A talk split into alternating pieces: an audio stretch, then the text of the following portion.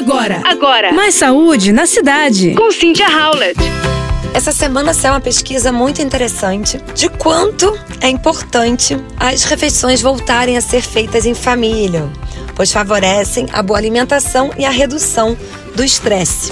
Por conta da correria do dia a dia, as refeições em família são um hábito cada vez mais difícil de manter na vida moderna. Excesso de trabalho também, lições de casa, atividades extracurriculares dos filhos, acaba que a gente não consegue conciliar todo mundo. Para piorar, até mesmo nesses casos, as pessoas raramente estão totalmente presentes. Sempre há a presença do celular, tablet, televisão, entre outras distrações tecnológicas. Entretanto, o um número crescente de estudos confirma a importância importância das refeições familiares, não só para crianças, mas também para os adultos. Uma pesquisa feita pela American Heart Association, AHA, com mil adultos dos Estados Unidos, revelou que fazer refeições regulares junto pode ajudar a diminuir o estresse. E aqui vão algumas dicas importantes. Escolha uma refeição ao dia para fazer em família e torne isso como prioridade.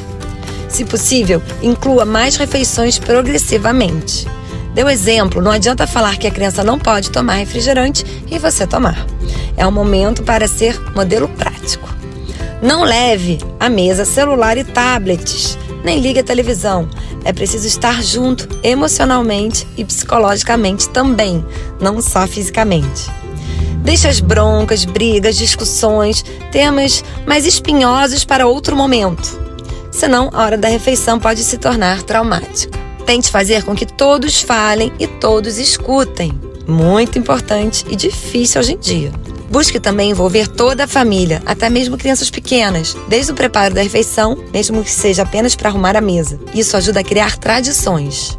E por último, tente evitar comida para viagem, mas mantenha a simplicidade. Refeições em família não precisam ser um banquete.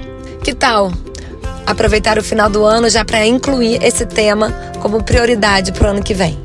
Você ouviu Mais Saúde na Cidade com Cynthia Howlett.